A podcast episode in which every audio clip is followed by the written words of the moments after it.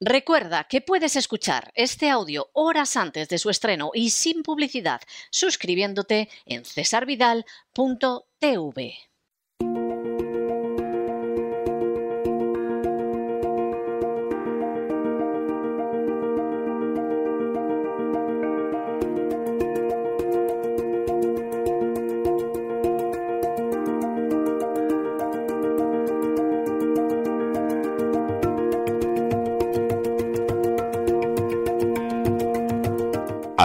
adentrándonos en la psique con Pilar Muñoz.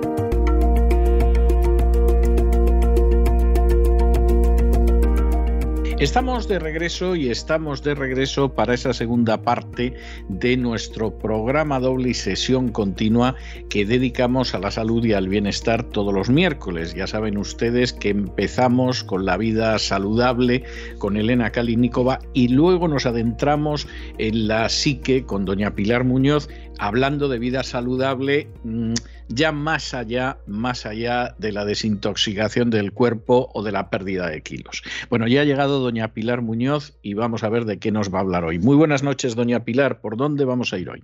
Muy buenas noches, don César. Buenas noches a todos nuestros amigos y seguidores. Pues empezamos un nuevo bloque mm, que va a estar dedicado a las dimensiones patológicas eh, del aparato psíquico. Es decir, que cualquier dimensión o diagnóstico que vayamos a, un psicólogo, a un psiquiatra o a un médico de atención primaria y dicen, yo creo que usted tiene depresión, yo creo que usted tiene un paranoidismo. Bueno, pues siempre hay unas constantes que están presentes, aunque sean eh, trastornos diferentes, pero la constante eh, de, estas dimensiones o variables está siempre presente. Y vamos a empezar por la ansiedad. Sé que en algunos programas la hemos tratado, pero, mm, como decíamos antes de, empezar a micrófono cerrado, eh, ahora mismo es una percha de actualidad eh, que está ahí y que mm, está siendo pues, un padecimiento muy importante para mucha población. Entonces, la ansiedad, si es deseable o indeseable, si es saludable o es patológica.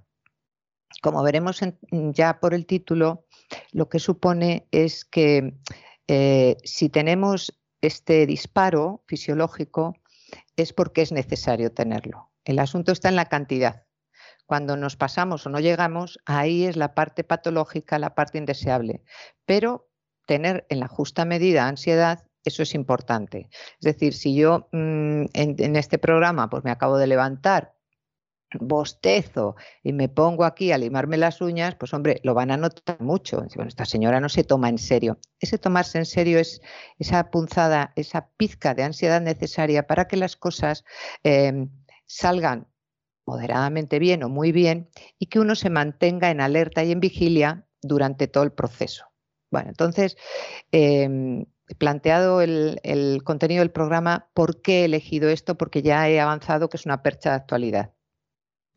Bueno, la realidad social, la realidad del planeta, llevamos dos años eh, con unas realidades que es verdad que tienen un tinte amenazante, pero desde luego los medios, eh, todos los altavoces, con esto, cuidado, entre comillas, ¿eh? mm, no digo que no haya una realidad más terrible quizá de lo que nos estén mostrando, pero eh, toda la intensidad, la frecuencia y la duración de todas estas noticias que ponen en riesgo nuestra supervivencia nos lleva a disparos de ansiedad. Disparos de ansiedad que eh, se pueden ser espontáneos o pueden ser más crónicos. Em, porque creemos o tenemos la lectura de que ponen en compromiso nuestra vida, o bien con una pandemia o bien con una guerra. No habíamos salido de una cuando ya estamos en otra. Entonces, una, persona con menos capacidad de análisis, de pensamiento racional, eh, de poner mm, un modulador a esas emociones, enseguida entra en resonancia. Qué bueno ha estado eso que ha dicho usted de no habíamos salido de una y ya nos han metido en otra. ¿eh? Pero no quito nada de, lo sintácticamente lo que he dicho. No, no, no, no, no tengo ninguna duda. No tengo ninguna duda de que no quita usted absolutamente nada, pero que me parece muy bien la observación que usted ha hecho. Es decir, no hemos salido de una y ya nos han metido en la otra.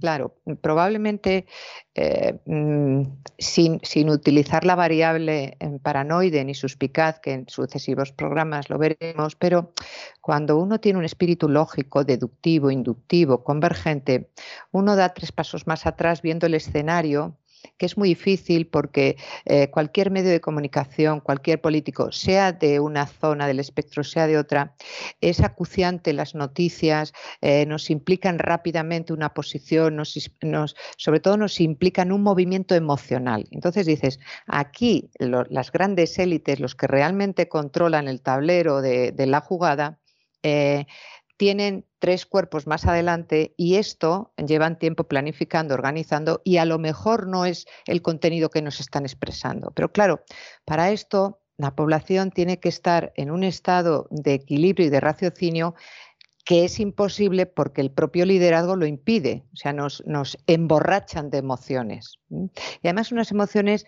que si nos movilizasen estaría, bueno, hasta bien, ¿no? Pero eh, yo veía el noticiero y tal, y por supuesto que son imágenes, ¿cómo no le va a levantar a uno una empatía, em, incluso una rabia, un asco de ver a una niña, quizá de las, las que más eh, impacto emocional ha tenido en mí, es que con todos esos trenes atestados de gente huyendo, una niña perdida, que, su, propia madre pues, eh, se, había, se había despistado de ella y la niña de la madre, ¿no? Claro, eso deja un impacto. Bien, no estaba yo terminando de regustar esa emoción cuando rápidamente aparece mm, el tiempo o aparecen los deportes. Eh, estos son cambios tan rápidos. Eh, mi, espacio aquí no es político, mi espacio aquí es eh, psicológico. Es decir, vamos a entrar en ese análisis. Es que no nos permite la sociedad, los que nos pastorean, tampoco quito el término, no nos permiten tomar una distancia ni emocional ni racional para ver, para analizar qué es lo que está pasando y cómo nos va a afectar o nos está afectando. Entonces, eh, todas las imágenes, las noticias, eh, pues son dispares. Escuchas una cosa, escuchas otra, son intensas y son trágicas. Me da igual los comentaristas, los políticos, los líderes, incluso la población afectada. Es decir, nos deja un colapso mental y nos deja una aparición de las seis emociones básicas. Mm, la alegría de apagar la tele y decir, ay, estoy en mi sofá y no me pasa nada. La tristeza, pues evidentemente, ver todo eso, pues, si no somos psicópatas, la rabia, el asco, el miedo, por supuesto, la sorpresa negativa o positiva de pues han salido no sé cuántos miles y ya han llegado a, estar mm, eh, refugiados o eh, acogidos. Bien, pero siguen siendo emociones. No hay criterios racionales, que es lo que se espera para combatir realmente todo este acontecer planetario que está habiendo. ¿no? Sin embargo, a lo mejor las noticias más, más destacadas pasan rápidamente, ¿no? El encuentro de tal dignatario con este dignatario y anda, curiosamente, Oriente está haciendo una serie de encajes y de fortaleza y de serenidad y de raciocinio que Occidente no tiene. Bueno, pero eso rápidamente pasa a, toda la parte emotiva, que no digo que no exista, por supuesto, y que no sea urgente, por supuesto, pero juegan con ese encharcamiento emocional para impedir un criticismo, para impedir una parte racional. Luego, pues, ¿por qué esta ansiedad por la, sospecha, la incertidumbre o la intuición del desmoronamiento del estilo de vida conocido. Eso quizás sea eh, lo que juega ahí de manera más inconsciente, pero es, realmente lo que nos mueve. O sea, mm, sí es verdad, pobres hermanos ucranianos, es verdad. Pero solamente nos movemos cuando intuimos que nos puede tocar a nosotros, que se, nos desmorona el estilo de vida, que ya no vamos a poder tener el gas y a lo mejor no podemos salir de vacaciones. Me meto yo en ese nos, porque somos así. Si nos invaden esas emociones, eh, aparece el mecanismo de supervivencia y de ego. Sin embargo, si utilizamos el raciocinio, a lo mejor podemos ser más efectivos y mm, podemos eliminar este, este trastorno que estamos abordando hoy, que es la ansiedad e implicarnos más, con un compromiso eh, con un altruismo, no con un emotivismo simplón, con un altruismo. Eh, vamos a ver en sí qué es la ansiedad. La ansiedad, incluso muchos compañeros, cuando les oigo en la televisión o en los medios, para hacerlo más rápido, nuevamente, la elección del lenguaje no es casual, sino causal. Dicen, la ansiedad es una emoción. No, señor, la ansiedad no es una emoción. La ansiedad es una respuesta que da el organismo psicofisiológica a partir de, de la activación de la amígdala, la del cerebro, que acontece, que va detrás de una emoción intensa y subjetiva del propio sujeto. Porque a mí la emoción Em, de la tristeza de esa niña, a lo mejor a otra persona no le ha elicitado nada de ansiedad. Sin embargo, ver eh, cavar o hacer unas trincheras em, de, arena sí le ha elicitado la rabia. Es decir, que es una emoción intensa y subjetiva de cada una de las personas, que elicita, es decir, que da como resultado la respuesta de la ansiedad. Pero la ansiedad no es una emoción. Entonces, un, un gran error además de, concebir la ansiedad como una emoción, es que la ansiedad solo aparece con la emoción del miedo. No es verdad. Es cierto, pero no es ni mucho menos la única, porque también podemos estar ansiosos ante un ataque de ira. O mm, el ataque de ira, por ejemplo, eh, ¿qué ansiedad genera? Hablo de, lo que está ocurriendo en el este, ¿no? Pues eh, el levantamiento de barricadas, el entrenamiento mm, de, tiradores, desde una señora que estaba en el súper hasta una abuela de 70 años que quiere defender con patriotismo y con sentido de unidad y de, y de patria y de comunidad, eh, quiere defender y quiere estar ahí. ¿no?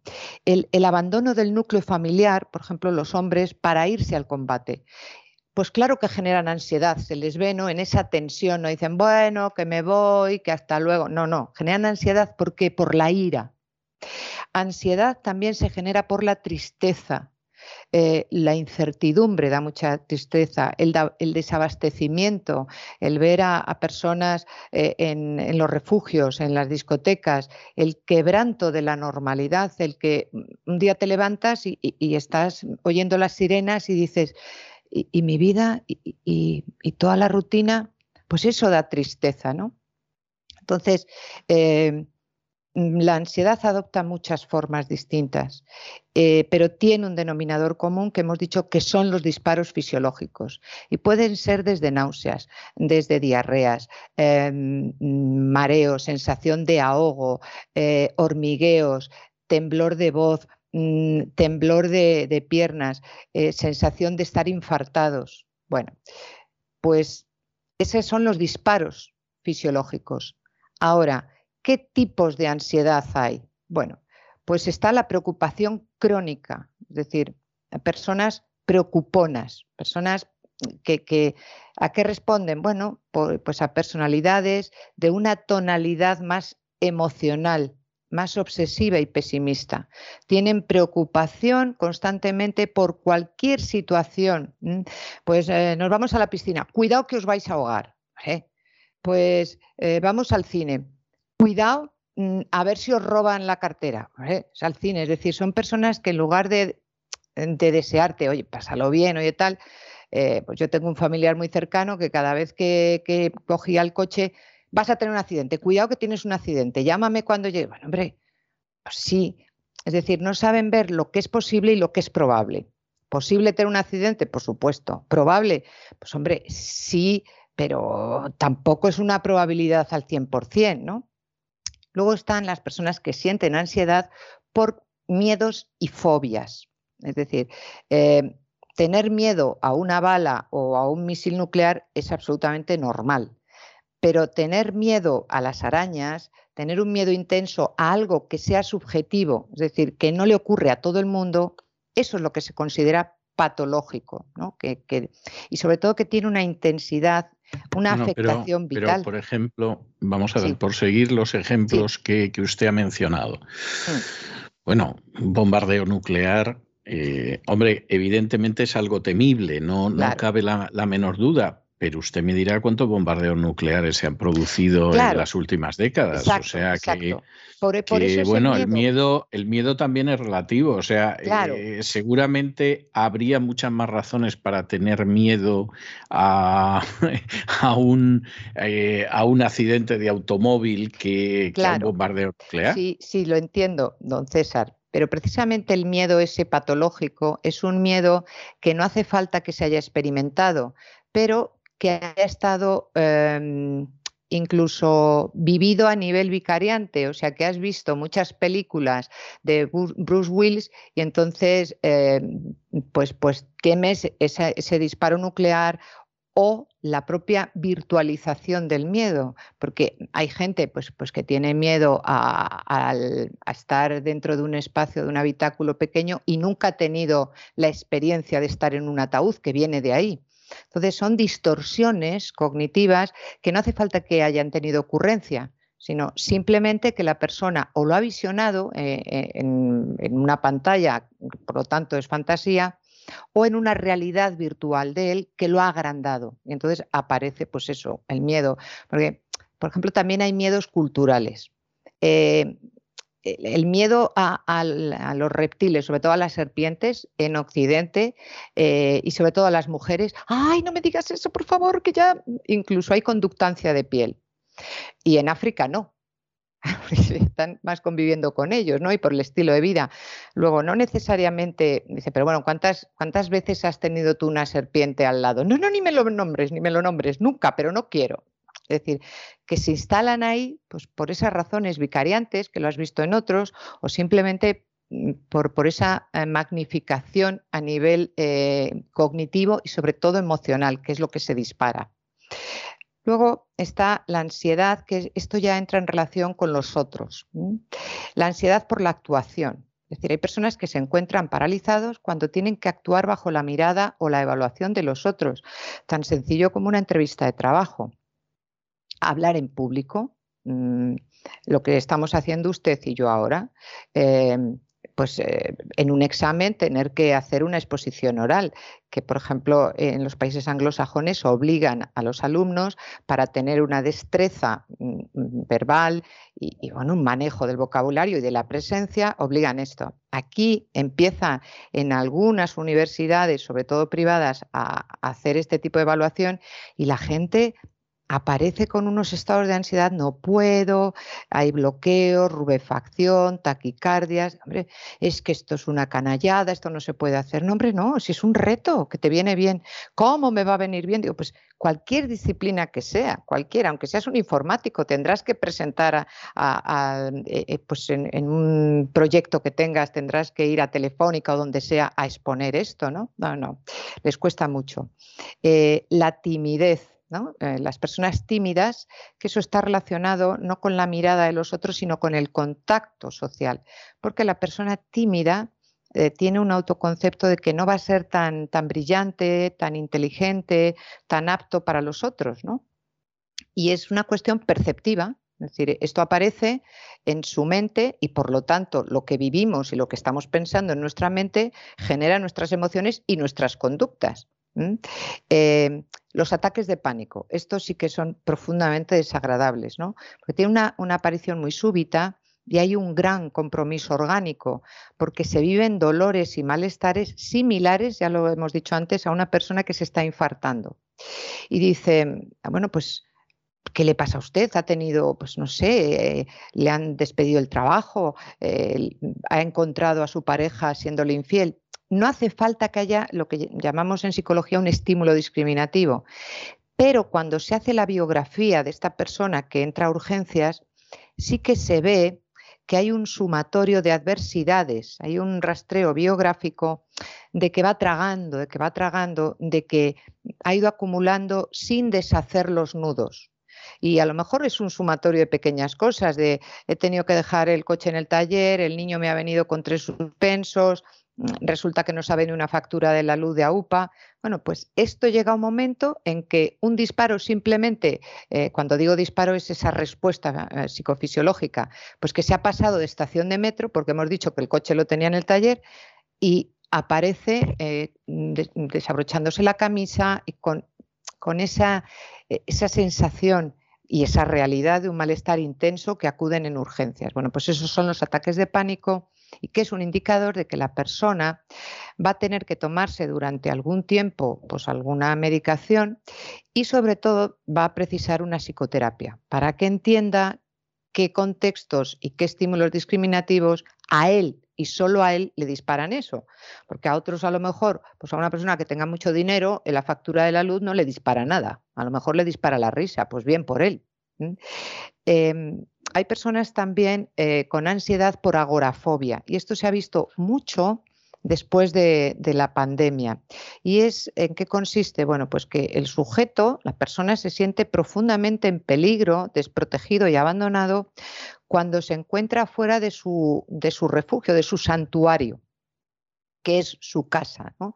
Porque piensa que le va a ocurrir algo terrible y que no va a disponer del repertorio suficiente para combatir el ataque o la carencia Hombre, que ahora mismo salgan del refugio a por alimentos y, tengan agorafobia, es que eso no es agorafobia, es que eso es una vigilancia porque hay una realidad.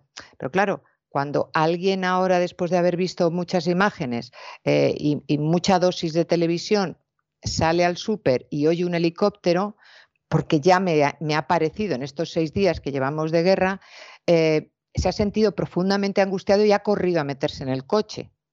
Pues esto, sí es agorafobia en el caso de un porque esperan, esperan que hasta el Escorial lleguen los helicópteros.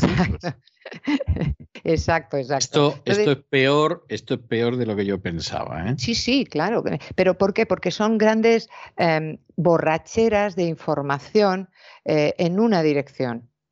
Porque, hombre, a lo mejor sería mucho más interesante tener debates, gente con una preparación y un análisis y un raciocinio hablando de cómo está el tablero geopolítico y mm, todas las consecuencias, es decir, de dónde viene y a dónde va.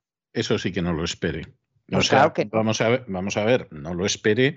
Nosotros llevamos haciéndolo muchísimo tiempo, pero, claro. Pero, pero lo que yo veo es que la cosa en cuanto a los medios en España y no solo en España ha ido a peor. Claro, porque es que lo fácil es hacer un reportaje a pie de estación con que además utilizan esas imágenes, caramba, que son hermanos, que están sufriendo.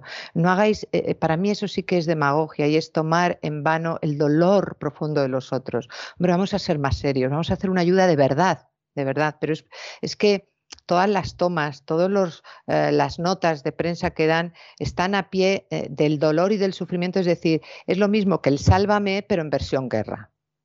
Y eso es lo que genera estos disparos que estamos analizando. Hay, otro tipo de, comportamientos que subyace la ansiedad, que son las obsesiones y las compulsiones, es decir, lo que se conoce como el TOC. ¿no? Y es que hay, invasión y presencia de obsesiones o pensamientos que, que, se llaman PAN, pensamientos automáticos negativos, y que conducen a la persona a realizar una serie de rituales para combatir eso. Es decir, que Mm, vale, para evitar que suspenda a mi niño, tengo que rezar tres Aves María. ¿Y por qué no cuatro o una? No, no, son tres.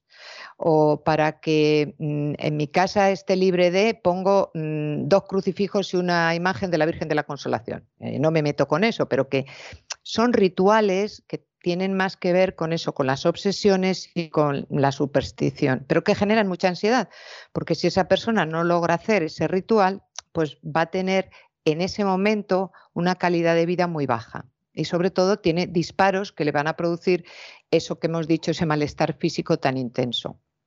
Después, por supuesto, que esto lo, estábamos viviendo ya con personas que han mm, perdido a seres queridos en, la pandemia y todo el desmadre de cifras y de desaparición de cadáveres y 15 días después aparecen las cenizas.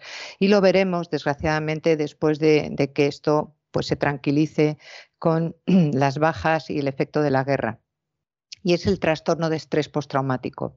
Es decir, que, que, son recuerdos, vivencias que acosan a la persona y que vuelven de modo recurrente a través de imágenes o a través eso, de sensaciones de lo ocurrido en el pasado y que tienen un gran calado para la psique del individuo, pues una violación, una guerra, un desastre natural. A veces, como acabamos de decir, no hace falta que la persona lo haya pasado en primer grado, sino que lo haya visto y lo haya internalizado como si hubiera estado la persona ahí. En, el desastre de las torres de, Nueva York, hubo una persona que precisó hospitalización y que ella relataba, era una, mujer catalana, eh, relataba que había sufrido el estrés postraumático porque había sido de las supervivientes que habían bajado corriendo. Se demostró que nada más lejos de la realidad, pero que se había mm, pegado una borrachera de imágenes de alto contenido emocional y ya no distinguía la realidad de la ficción. Entonces, pues sí, puede producir un estrés postraumático, por supuesto que sí. Después hay otra... ¿Y usted no cree, usted no cree que la causa puede ser más el, por ejemplo, llamar la atención? O sea, quiero decir, vamos a ver, este porque yo, he conocido casos, eh, yo he conocido casos que, que, por ejemplo, la persona se lo inventó totalmente. Me estoy acordando de otro catalán que no parezca que es que los tengamos, los sí, no, no, es que los casos que conocemos. Puede ser no, exactamente. Podría haber sido perfectamente de otro sitio, pero, pero este era otro caso de otro catalán que se dedicaba a hablar de sus experiencias de superviviente en campos de concentración nazis. Le llegaron a dar la, cruz de San Jorge o la cruz de o la Creu de San Jordi. ¿eh? Se la acabaron dando, iba por los colegios contándolo y de pronto descubrieron que era absolutamente falso. Y, yo en este caso no creo que es que hubiera leído muchos libros sobre el holocausto y se lo acabó creyendo. O sea, este era, era un mitómano, no, no había otra historia, ¿no? Y yo no sé, el caso de la catalana esta, que yo recuerdo haberlo leído en su día, pues yo no sé si no fue un caso parecido.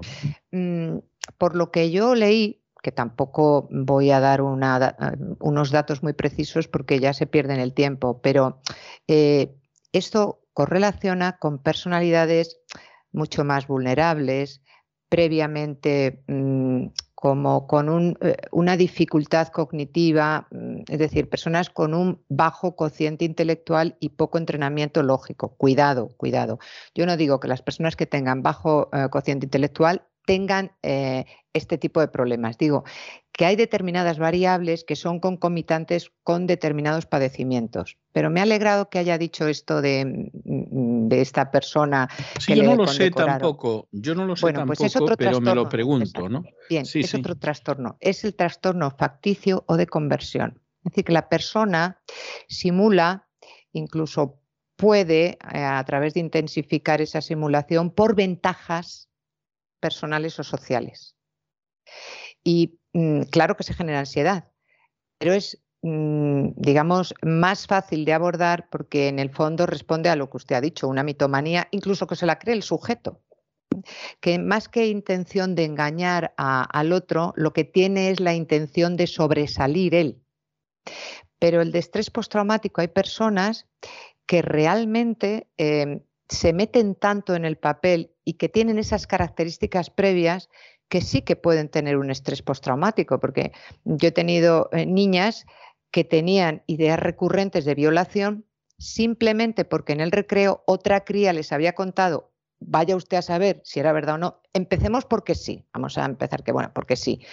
Eh, y les ha generado tal impacto emocional, porque claro, cuanto más igual sea la persona que narra, más fácil es que tú te metas en el papel y que digas, caramba, me puede pasar a mí.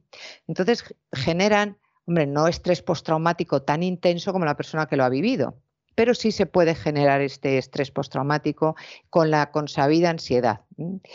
Eh, este otro que vamos a desgranar ahora es triste, me parece triste con lo que está cayendo, pero es verdad.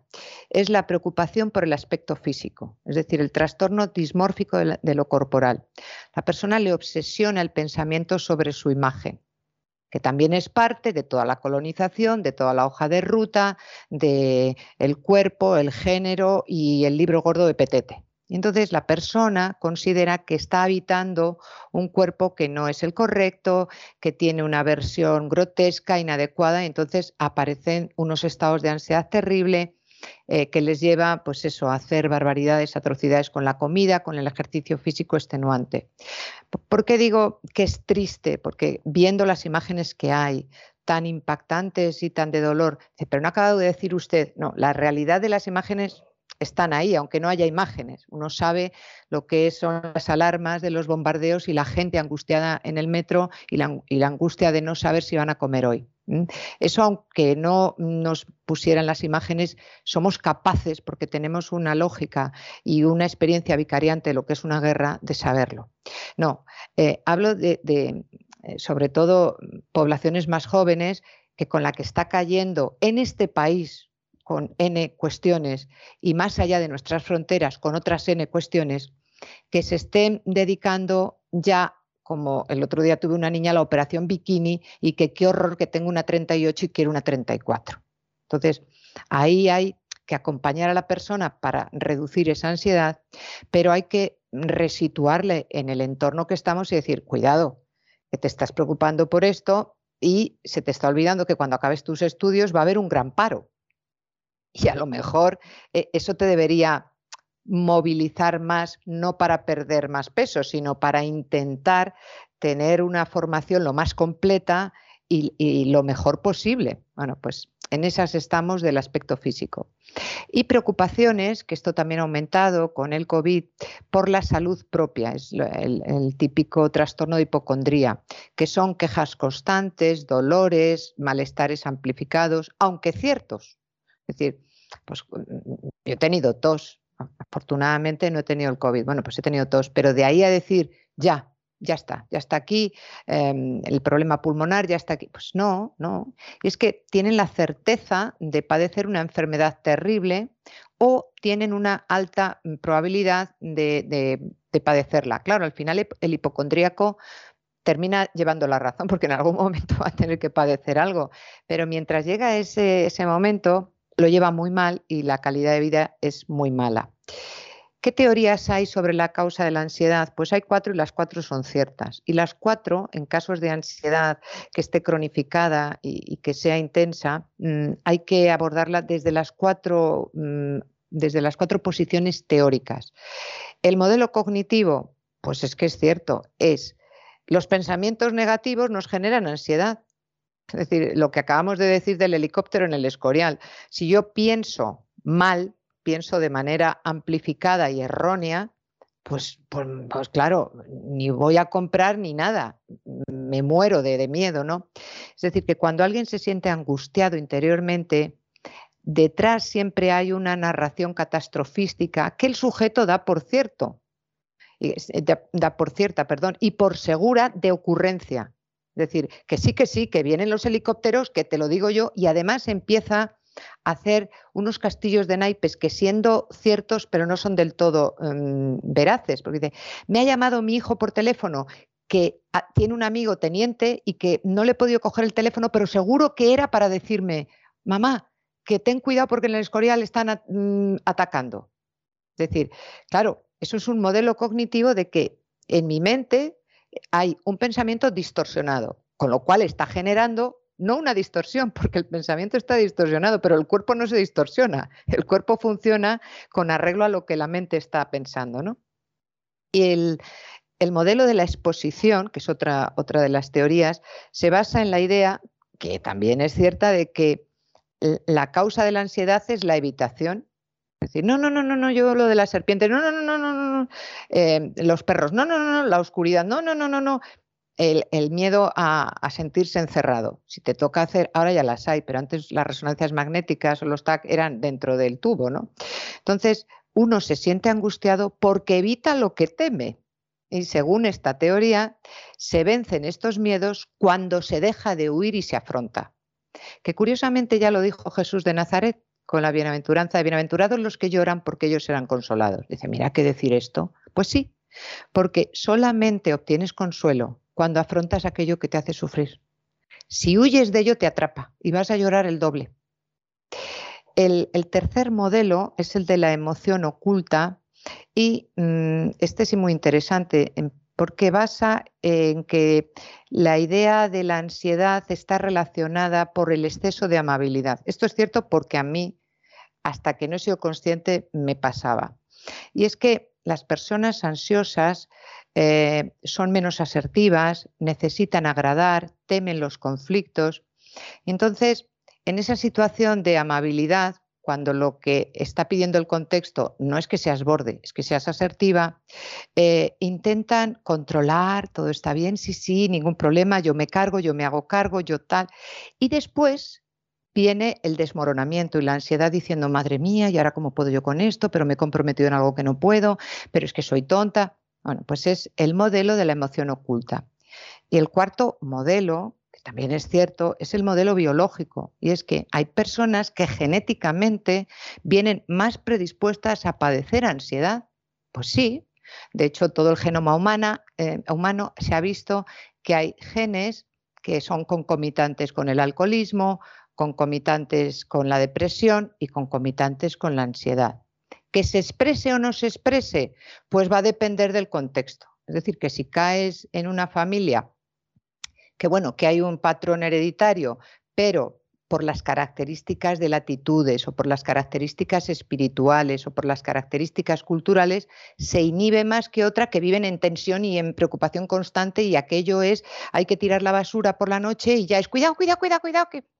Bueno, pues mm, el modelo biológico se resuelve evidentemente con una pauta mm, farmacológica para que combata, para que equilibre el, desequilibrio químico que pueda existir.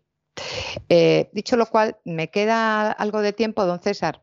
Hombre, le voy a dar a usted cinco minutillos. Ay, muchas gracias. Bueno, ¿cuál es el perfil ansioso? Al menos vamos a abordar algunos de, las, eh, de los perfiles porque es muy interesante. Es decir, hemos dicho que la ansiedad es el denominador común de muchos trastornos psicopatológicos y a su vez la ansiedad em, comparte unos perfiles cognitivos y conductuales que facilitan la ansiedad. Eh, y que las personas que tienen ansiedad, si nos escuchan con atención, verán, sobre todo les pido que si vuelven a escuchar el, podcast, eh, escriban, porque esto es un ejercicio que hago yo con los pacientes, escriban aquellas eh, conclusiones o aquellas frases o reflexiones que digan, esto me pasa a mí. Cuanto más reflexiones escriban de estos perfiles, más van a satisfacer el diagnóstico de trastorno de ansiedad. Luego ya vendrá si es por hipocondría, si es ansiedad generalizada, si es postraumático, lo que hemos dicho al principio. Bueno, la, la primera dimensión de estas personalidades es la inseguridad. Es decir, la persona ansiosa teme de una manera permanente tanto los hechos reales como las situaciones triviales pero revestidas mm, a nivel subjetivo de un gran simbolismo. Y eso es derivado de procesos inconscientes y, por tanto, virtuales. Es decir, que el que uno tenga eh, una inseguridad eh, haciendo la compra en una gran superficie no tiene, tiene una explicación inconsciente, pero no tiene una respuesta adaptativa como si sales corriendo porque han sonado las sirenas y tienes que ir al refugio. Es una gran diferencia, porque esto tiene un simbolismo subjetivo. ¿eh? Y la, prueba este, de este simbolismo virtual es que la persona tiene lugares, objetos y personas santuario, que son las zonas de confort y que es lo que le permite tener un bajo nivel ansioso y que le sirve para neutralizar esa situación. Es decir, eh, me voy de vacaciones, ¿hay un hospital cerca? ¿Qué más te da? No, no, no, no, no, por favor, el hospital. O mm, tengo que ir a, pues a, una zona de Madrid peligrosa, me llevo una navaja, pero ¿para qué te vas a llevar una navaja? No, por si acaso, luego no sabes ni utilizarla, por si acaso. El teléfono móvil ay, por Dios, se me ha olvidado el teléfono móvil, voy en el coche a echar gasolina, tengo que volver, porque ¿y si me pasa algo? dices, pero vamos a ver, si tienes 60 años y has vivido una parte bastante importante de tu vida sin el teléfono móvil en el coche, o los ansiolíticos, o no, no, yo a este sitio voy al banco o voy a donde sea a, a algo burocrático, me llevo a alguien conmigo. ¿Para qué? No sé, me da seguridad, precisamente por la inseguridad, ¿no? Y todos estos mecanismos eh, de confort o santuario son utilizados como un infalible reductor, como un salvoconducto imprescindible para afrontar esa situación o el día a día. Y todo esto lo que pone de manifiesto es que en la ansiedad el ejercicio de vivir es algo así como un reto cotidiano en el que uno mismo duda de la propia valía como sujeto y que en los casos más extremos no tenemos, no somos poseedores o portadores de una fisiología capaz para funcionar correcta y normalmente. Dices, ¿y si me quedo en el ascensor? ¿Y si son las personas? y sí. ¿Y si me responde el del banco que no me da el dinero? ¿Y si voy a, decir a mi vecina que, qué le pasa y me cierra la puerta? ¿Y si... Entonces quieren controlar todo porque para ellos es el día a día, cualquier situación trivial, pues es un reto gordísimo y que además piensan que no van a tener la respuesta al catálogo se les termina pronto. Luego no es verdad, porque en situaciones límites ellos mismos se sorprenden y dicen, madre mía, yo que pensé que, don pensé que y don creí que, ¿no? Y la mayor parte de los disparos ansiosos provienen de que la persona dice, voy a tener una mala respuesta personal, con lo cual les conduce a no lo hago, no, no, es que no voy a ser capaz si voy y me dicen que no a la entrevista personal, mejor no voy. Hombre, ve. No, no, es que me voy a quedar bloqueado. Bueno, ve y a ver si te quedas bloqueado.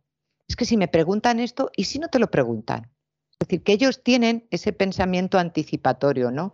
Y el pensamiento anticipatorio respecto a su catálogo, catálogo personal es no soy tan suficientemente bueno, tan apto, tan capaz, tan dicharachero, tan locuaz. Es decir, son inferior a los demás, porque establecen una comparativa absurda, ¿no? Es decir, que tener o padecer inseguridad es ser vulnerable. Y es que el ser lo somos, pero no lo anticipes, porque también tenemos la dualidad de ser fuertes, ¿no? Es un juego perverso en el que el mundo se maximiza, se convierte en opresor y tú te minimizas y te conviertes en víctima. Pues sí, pero no que, la situación es difícil, que hay que pelear mucho, pues claro que sí. Pero hombre, si has llegado hasta los 20, los 30, los 40, pues hombre, tan mal no lo has podido hacer. Que lo puedes hacer mejor, perfecto. Pero no te minimices, porque eso lo que hace es ver la realidad como, pues eso, como un reto insalvable. dices, no puedo. Entonces me voy aislando, genero más ansiedad, me descuelgo de la vida y luego ya llegamos a la depresión. Mm, la siguiente dimensión en este perfil es el pesimismo que ya ha ido saliendo en algunos comentarios, ¿no? Y es que en las personas ansiosas se da una proporción importante al negativismo en la percepción y en el análisis del mundo, del encaje de él y de la propia validez como persona. Es decir, que la situación está mal, sí, pero vamos a regodearnos, está muy mal, está muy mal, esto nunca se va. Pues no, y sobre todo, bueno, está mal, vale. Ahora, la siguiente parte, ¿cómo encajo yo en el mundo? ¿Me voy a apartar, me pego un tiro, me voy a Marte? Pues no. Pues bueno, pues ya veremos, ya cruzaremos ese puente. Sí, pero es que a ver, ¿cómo? Que no lo sé. Pero tú, tú vas a saber lo que va a ser dentro de ti en un segundo después, no. Entonces, pues lo que sí sabes si tienes experiencia es de que en cada situación que se ha salido de tu, de tu esquema o de tu organización, has tenido una respuesta, mejor o peor, pero has tenido una respuesta. Entonces, la, consideración negativa y amenazante de la vida determina que sea vista como motivo de vigilancia y de protección a la vez, como que nunca nos da tranquilidad y nos da bienestar suficientes como para vivir plenamente. Es decir, personas que, tenemos una fe, yo apelo, digo, hombre, si tienes una fe es para dar un sentido a esto de aquí y a lo que viene después, pero no puedes vivir, hay muchos pasajes del Evangelio, ¿no? Cada día trae su propio afán. Bueno, pues ya está. Hoy lo tienes por delante, hoy has comido, te has duchado. Bueno, pues ya mañana será. Por supuesto que hay que organizar y planificar porque si no viviríamos pues como, como animales inferiores. Pero de ahí a tener esa angustia permanente, ese pensamiento catastrofista y ese pesimismo de seguramente voy a ir mañana, porque han dicho que Rusia también es responsable de los fertilizantes, voy a ir mañana, como me ha dicho una persona cercana a, mi vivienda, Pilar, empieza ya a comprar fruta porque ya no va a haber mañana. ¿Eh?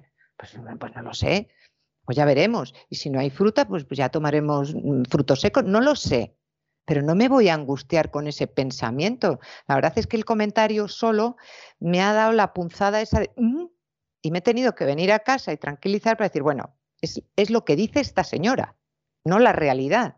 ¿Que puede ser? Sí, pero no está siendo aún. Entonces, la persona ansiosa se caracteriza siempre por prever consecuencias siempre malas de los hechos, siempre. De pues vas a ir y aunque haya fruta, pero la carne va a estar en malas condiciones. Bueno, hija, sí, pues vale.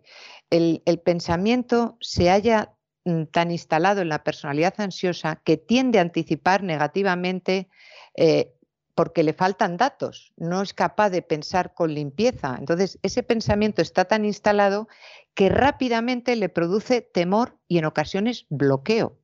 Es que no sé, no sé, estoy muy inquieta y no sé, he echado gasolina al coche y, he rellenado el tanque. Digo, bueno, ¿y, qué más tienes que hacer? No sé, pero hay algo más.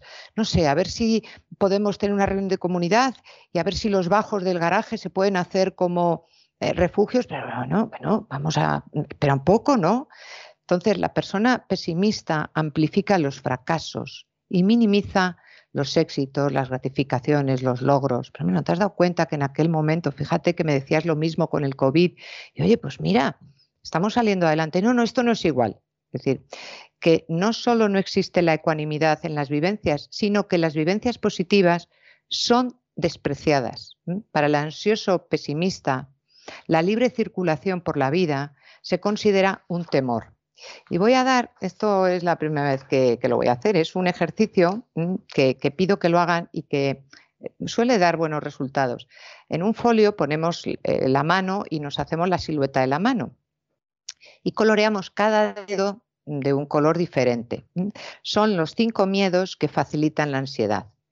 Eh, cada vez que se controle uno de los miedos, cortamos de esa, de esa silueta, cortamos ese dedo. ¿no?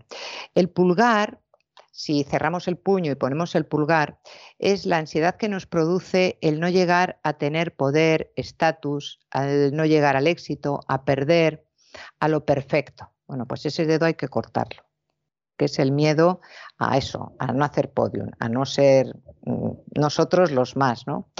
El, el dedo índice el, que nos acusa, es el miedo a la crítica negativa, es el miedo a que nos señalen, es el miedo a, que no controlo al otro lo que esté pensando sobre mí. Claro, no lo vas a poder hacer. Al ser juzgados. Bueno, pues cuando uno ya sea consciente de ese miedo, a cortar ese dedo. El corazón si, lo, si cerramos todo, si está el corazón, pues ya sabemos mm, lo que significa. Y es el miedo al abandono, al rechazo, a la soledad y al desprecio, eso, al que te den. Pues eso también uno tiene que ser consciente de que teniendo a Dios, teniéndose a uno mismo de una manera ordenada y teniendo una red mínima mm, social, sobre todo familiar, ese miedo al desprecio y a la soledad hay que cortarlo. El, el miedo mm, del dedo anular que viene del anillo es el miedo al compromiso, es decir, el miedo al abandono es uno, pero ¿y si me comprometo y me traicionan?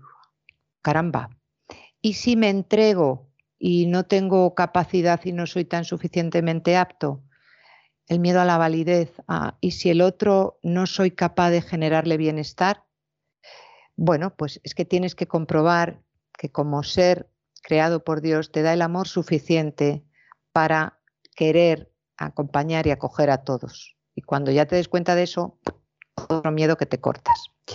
Y el, el último dedo, el meñique. El último dedo lo va a tener usted que cortar otro día porque le he dicho que le daba cinco minutillos y, se ha tomado usted doce. Entonces es, así. O sea, que, o sea que, perdón, esto perdón, No, no, nada, nada. Está usted perdonada si la culpa es mía, que no le tenía que haber concedido ninguno, pero le tenía que haber dicho dos y si le hubiera dicho dos se hubiera, se hubiera moderado usted más. ¿no? Pero, en fin, es, es, es lo que hay. Bueno, vamos a quedar aquí, pero pero, queda usted emplazada la semana que viene para, para poder continuar con todo esto. Bueno, a mí me lo ha puesto muy fácil porque, en fin, para regalarle una canción hoy, pues yo me he quedado con un bolero que me gusta muchísimo y que se llama Ansiedad y que cantaba muy bien Nat King Cole. O sea que...